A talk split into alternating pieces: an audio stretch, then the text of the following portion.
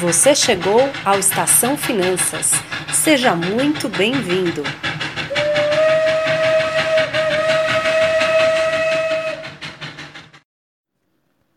Olá, pessoal. Aqui é Ana Rutz. E aqui é Ana Breda. Sejam bem-vindos a mais um Estação Finanças. No programa de hoje, a gente vai responder uma pergunta que por acaso eu recebi de um amigo muito querido no Insta, mas eu tenho certeza que é dúvida de várias pessoas.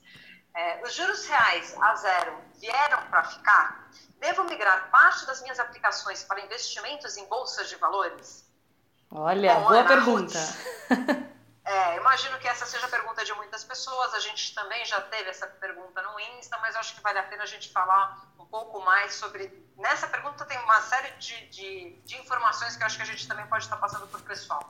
Então, antes de você entrar nesse, é, no devem migrar para bolsas ou não, o que são os juros reais? Eu acho que muita gente ainda confunde, não entende direito o que são juros reais. Bom, então assim, quem acompanha nosso programa já sabe que uh, os juros reais, os juros, na verdade, são aquele prêmio que você recebe por abrir mão do seu dinheiro no presente, tá certo? Então você coloca o seu dinheiro para investir, abrindo mão dele, portanto, e você vai receber uma remuneração para isso.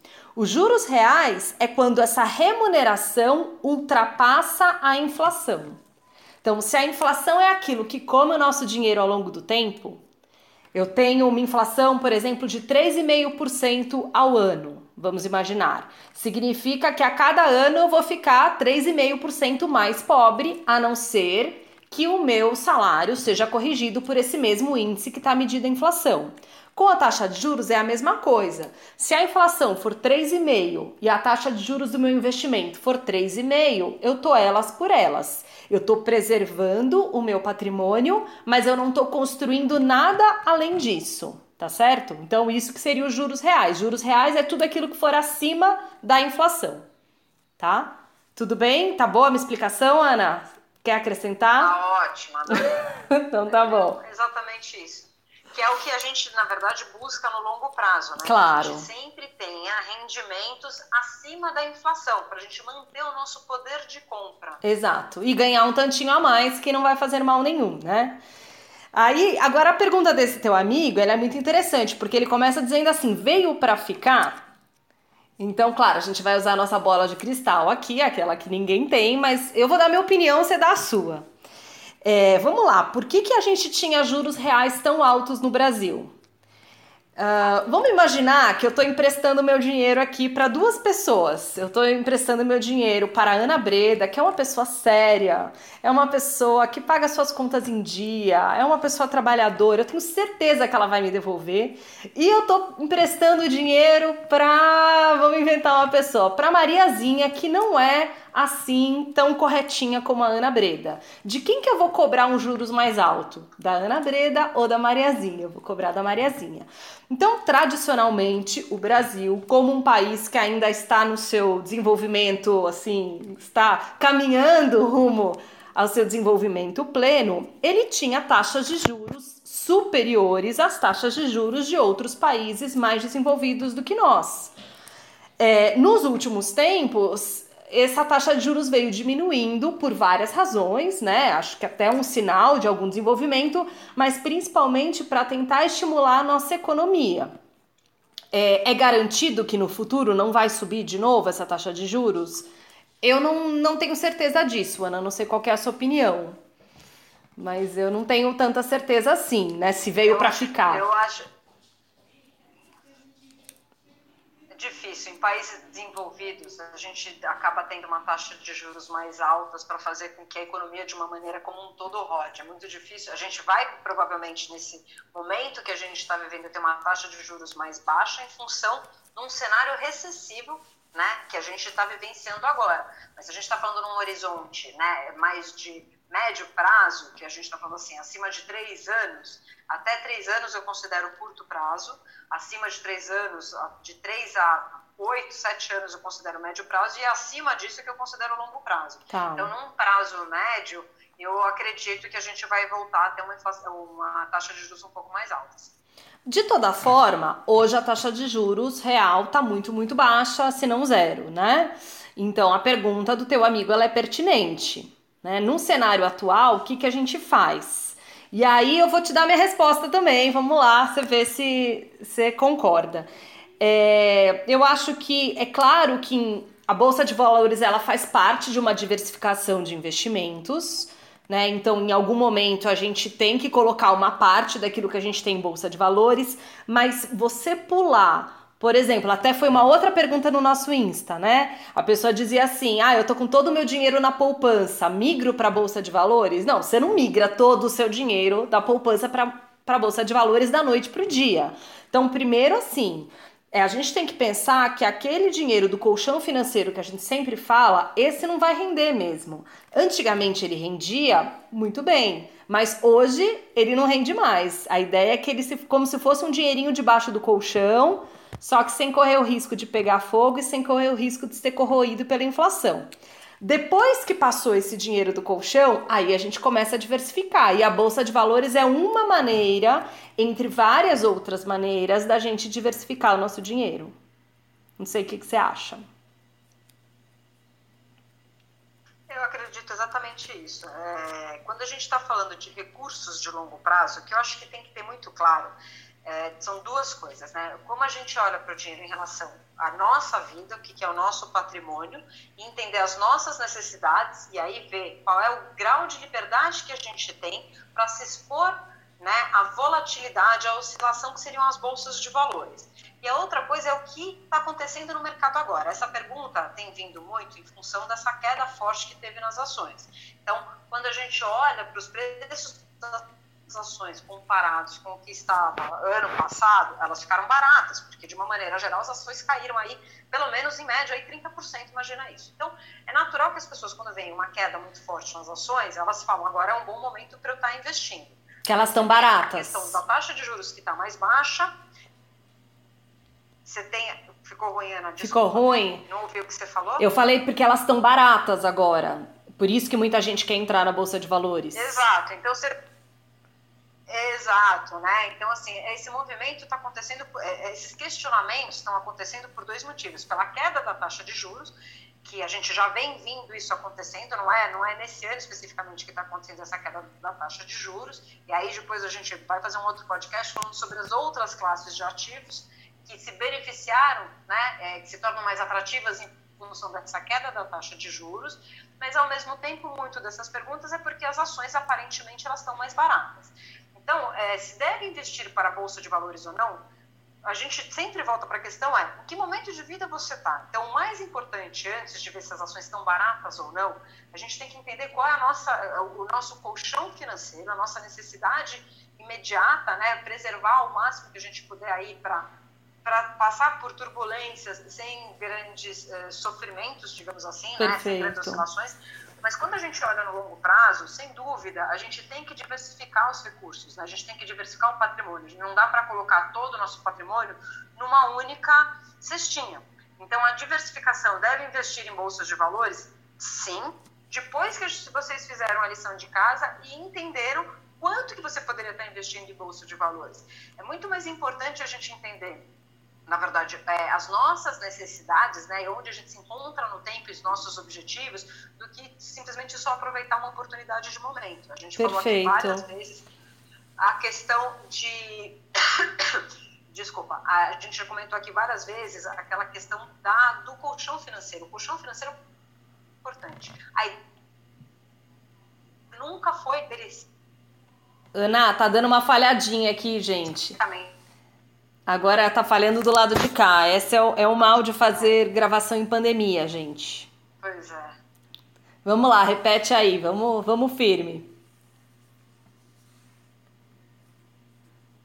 Muito claro é que o brasileiro sempre teve muita sorte, porque a taxa de juros historicamente sempre foi muito alta no Brasil. E aí não fazia sentido a gente tomar mais risco ou ir para essa volatilidade de ações quando você tinha uma taxa de juros muito alta. Então essa mudança que a gente está que a gente está vivenciando agora é muito mais parecido com, com os mercados desenvolvidos vivenciam sempre. Quando a gente olha para os outros mercados, todas as pessoas que pensam na sua aposentadoria, na sua independência financeira, elas sem dúvida têm investimento em renda variável, né, que é essa bolsa de valores, seja comprar ações diretas, seja comprar através de fundos, que é outro tema de podcast. A gente também tem que tomar muito cuidado a forma como a gente investe nesses mercados, né, nessas classes de ativos. Então, mas eu acho que para resumir, é, juros reais vieram para ficar num curto prazo, provavelmente sim não é o que me parece que vai ficar no longo prazo. É, e se deve migrar para aplicação em ações em bolsas de valores. Aí eu acho que a gente tem que fazer primeiro a nossa liçãozinha de casa, ver se no momento de vida que cada um está já permite né, poder ter, fazer uma reserva na renda variável e aos poucos ir fazendo. Acho que uma coisa importante que talvez seja bom a gente é, também trazer aqui, Lógico que se você também só colocar tudo na, esperar para colocar tudo na renda fixa para depois ir para a renda variável, parece estar muito distante. Então, acho que talvez fique aqui uma dica, e Ana Lutz me complementa se você acha que deve colocar de outra forma. Eu acho que, assim, majoritariamente, para quem não tem nenhum tipo de investimentos, que ainda não começou a poupar, deveria pelo menos reservar aí três meses do seu custo de vida Com certeza. no colchão financeiro. Concordo com você. Disso, aí você pode pensar em colocar. Imagina que você consiga poupar, independente do número que você consiga poupar, você começa a colocar 90% no colchão financeiro e 10% na renda variável. Por quê? Porque ainda não está com a, a base né, do, dos da, do, do, seu patrimônio respaldado se acontecer alguma coisa e você precisar acessá-lo. A renda variável ela é muito boa quando você não precisa dos recursos. Então, o que eu acho que a gente tem que ter muito claro é o dinheiro da renda variável é aquele dinheiro que a gente vai deixar ele trabalhando no tempo. Ele é muito bom quando a gente não tem prazo para acessar esse dinheiro. Perfeito. Né? Aí sim, a gente consegue, de, de, de, fato, se aproveitar de várias oportunidades, inclusive de cenários acessíveis. Agora, quando você tem uma necessidade, ou você tem um prazo, ou você tem um compromisso no qual você precisa daquele dinheiro, a Bolsa de Valores pode não ser a melhor alternativa. Vamos, vamos dar um exemplo numérico? Estava aqui pensando que, enquanto você ah. falava, que eu acho que faz muito sentido. Vamos imaginar uma pessoa que conseguiu juntar aí 5 mil reais, né? Então, ela aos poucos ela foi juntando, ela tem 5 mil reais. Em janeiro, ela colocou tudo num fundo de ações que caiu 50%. Teve fundo de ação que caiu 50% de, do final de janeiro para final de março, vamos dizer assim. Então, essa pessoa tinha 5 mil e agora ela tem 2,5 do, é, 2.500 reais. Ou seja, ela perdeu 50% do patrimônio dela, certo? Agora vamos uma ver correção uma... aí. Ela, deixa, peraí, só fazer uma correção. É, ela não perdeu.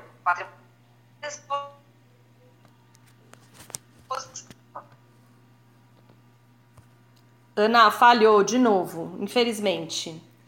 É, o que você ia dizer é que ela não perdeu, né? Só se ela vender, né? Claro. Exato. Mas muita gente é vende.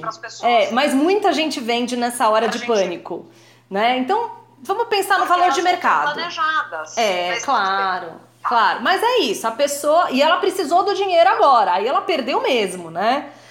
Era todo o dinheiro dela, era 5 mil reais, a única coisa que ela tinha, tá certo? Agora tá sem trabalhar, ela precisou tirar esse recurso, ao invés de ter 5 mil, ela tinha 2,500. Então 50% a menos. Agora vamos imaginar uma pessoa que conseguiu juntar 50 mil reais. Essa pessoa juntou 50 mil reais e 5 mil ela colocou em ações.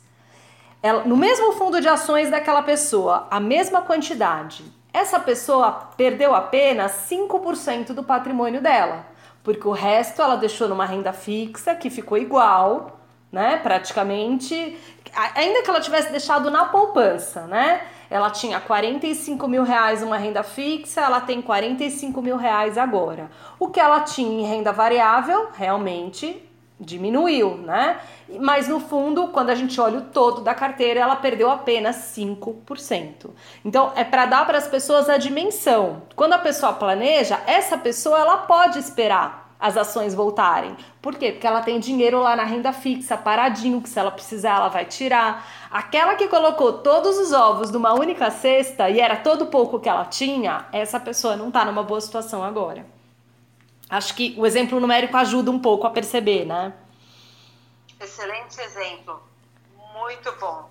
É, é, muito bom. Eu acho que o importante é a gente ter bom senso nas tomadas de decisões, né? E a ideia até do nosso podcast é que a gente traga cada vez mais conhecimento para as pessoas e instrumentos para elas poderem ter um olhar crítico sobre o que fazer em relação a, ao seu patrimônio, sobre as suas finanças e, e sobre investimentos.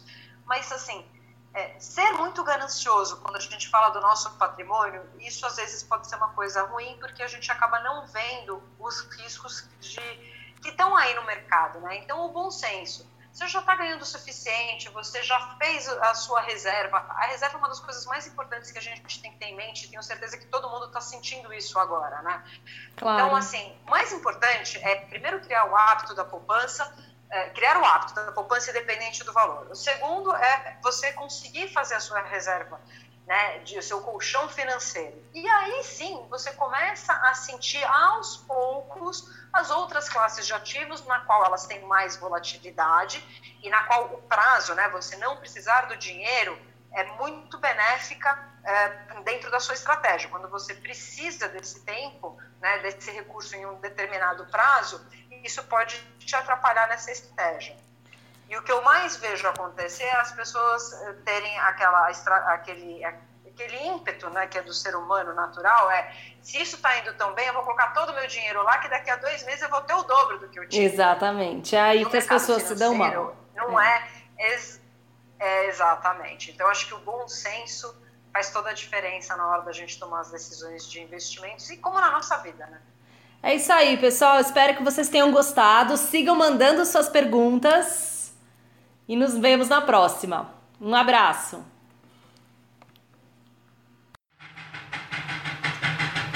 Termina agora Estação Finanças. Muito obrigada e até a próxima parada.